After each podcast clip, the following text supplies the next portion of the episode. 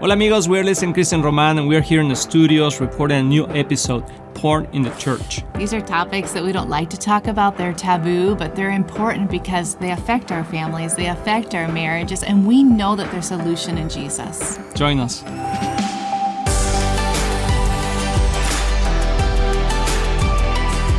Hola amigos, we are Luis and Kristen Roman, and we're super excited to be here with you. We are Éxito en la Familia, Success in the Family. And honey, how are you?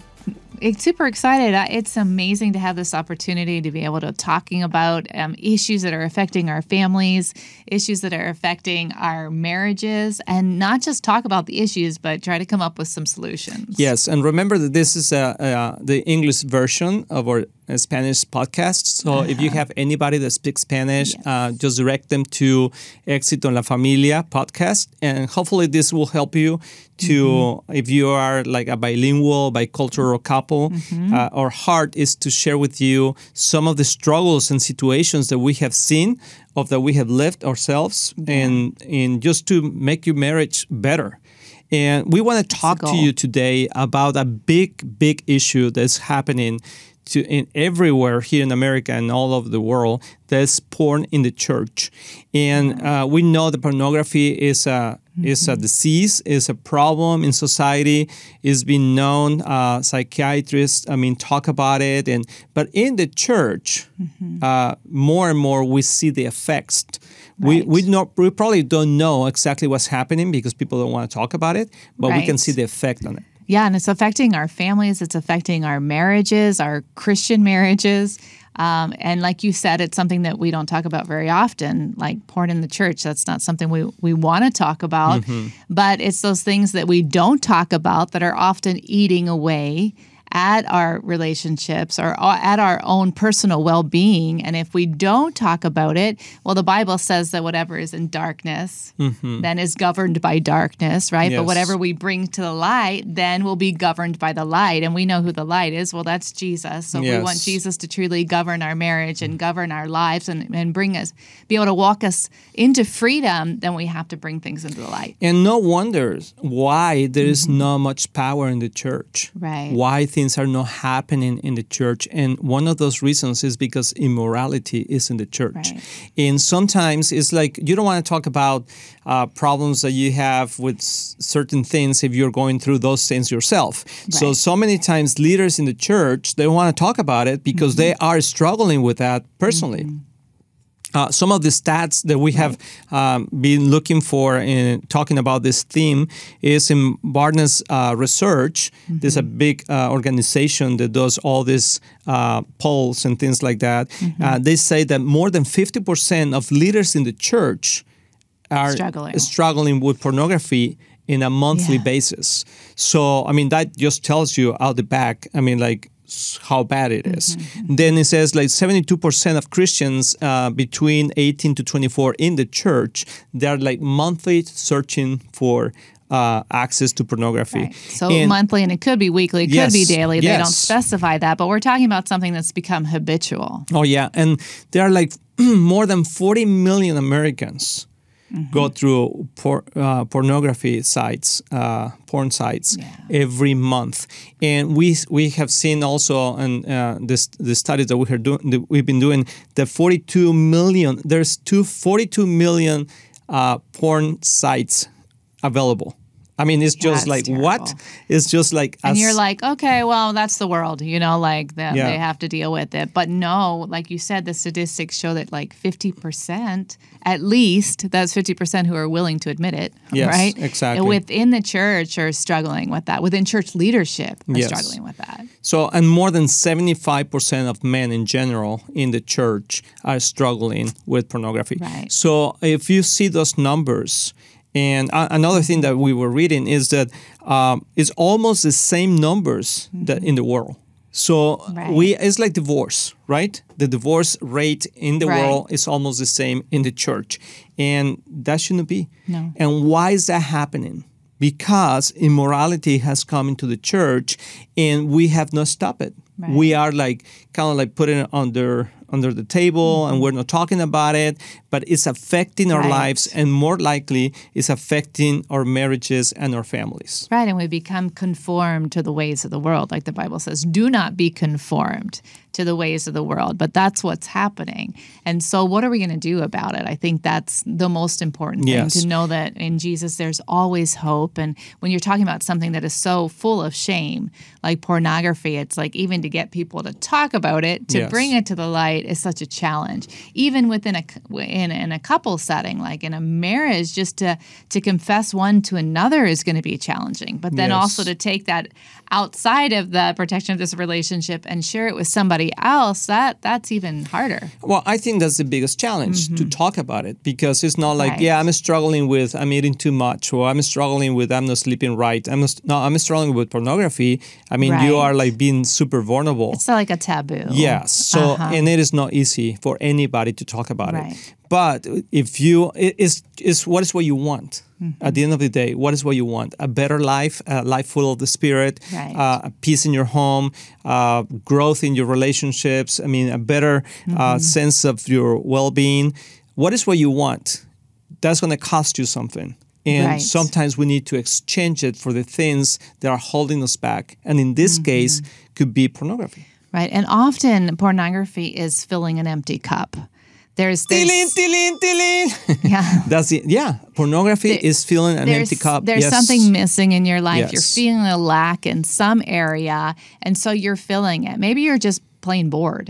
Some people are just bored and they're filling it with that. Mm-hmm. Yes. Or it could be a hurt, it could be pain, and and so Or you're rejection. filling it. Rejection, is a big factor in relationships. That's and true. One of the biggest lies is like if your wife rejects you, then don't worry about it. Just go and watch pornography, Mm-hmm. sexually talking about. You know, because I mean our drives are different, uh, and all that. And also, I want to say that lately with this statistic, what are you going to say? About the women also have been falling into pornography. As well. And a big st- statistic that we found in in, in this um, uh, research is that Mm-hmm. 80, 87% of women has been exposed to in the church to pornography. Uh-huh. That's And a big number. It is a huge number. And I was actually going to say something else because often connected to that is a lie that somehow, as a wife, if I'm not satisfying my husband enough, then he's going to run to pornography. Yes. When it's really not my responsibility. That doesn't Yes. mean that you shouldn't be having um, sex on a regular basis, but not out of fear that if you don't do Oh, yeah. it, he's going to run to pornography because Yes. that's not true. When someone is walking in holiness, they're going to walk in holiness. It might be harder, you know, if there's not a regular um, sexual activity in your marriage, but it, it- they're not going to do it because they're walking in holiness. Whereas someone who is not, someone who is drawn to pornography will anyway. Yes. And this has been like a yoke, I would say, over so many women, Mm-hmm. thinking that I've done everything I can and he's still addicted to this. Somehow we feel responsibility for that, and we're just not. Yes, I No. think we have to be and that's true. that. Mm-hmm. I mean, we need to uh, we need to own it. I mean, like if you're struggling with it, it's a, it's a lack of holiness. Absolutely. You know, it's not a lack of the other person. It's a lack of holiness of uh, relationship with the Lord, and Mm-hmm. the Lord, it got, Jesus is enough. You've got to fill your cup with Yes. something else. You can't just remain with an empty cup and think, I'm just going to stop watching porn. Well, maybe you will stop, or you're going to fill it with something else that you shouldn't Yes. be. And so we've got to fill our cup with the right thing. And you were talking about that. Yes, and, and I think like uh, there is no easy solution Mm-hmm. in the sense of uh, it's just a one time thing that you just take and that's it. It's a consistent uh, discipline. Like there's no pill for it. No, it is not. Yeah, because I mean, like it's everywhere, and uh, our flesh is always Right. searching to be satisfied, and could be pornography, or could be food, or could be anything, right? And we I see the solution in the in the Bible where it says to run from it. Yes. It just gets harder to run from it when it's in your hand, when you have access to it on your phone. Mm-hmm. Yes. I mean, in our day, we could run a little easier. You know, if you wanted to get away from pornography, you had to like to be able to see it, you had to physically go find it. Well, go what happened to you when when you were exposed when you were uh, Babysitting. uh, babies, ba- you- in someone else's house you because in our house we didn't have anything like that. But I was babysitting and I accidentally ran into it. I was looking for movies to watch and I stuck in one in shock, you know, like, what is this?